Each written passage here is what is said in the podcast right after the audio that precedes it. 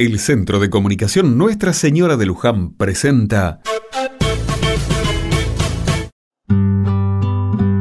Otra mirada.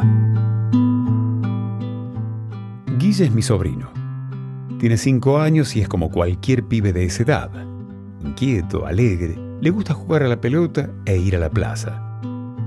Hace un tiempo en la casa empezaron a notar que cada vez que Guille comía, se agarraba fuerte la panza doblándose de dolor.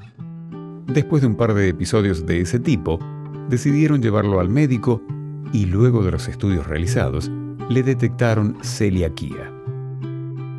La noticia sorprendió a la familia que en un primer momento se puso muy triste. El médico les explicó que la celiaquía es una enfermedad intestinal crónica que puede aparecer en cualquier momento de la vida y que tiene que ver con la intolerancia de nuestro organismo al consumo del gluten, una sustancia que está presente fundamentalmente en el trigo, la avena, la cebada y el centeno. Guise se tiene que cuidar mucho en lo que come, nada más. En su hogar aprendieron a sumar otros ingredientes como la harina de arroz, la fécula de mandioca y las legumbres.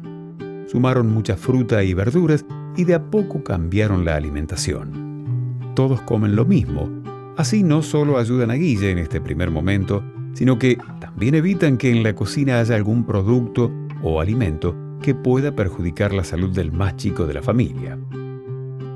Hoy 5 de mayo es el Día Internacional de la Enfermedad Celíaca.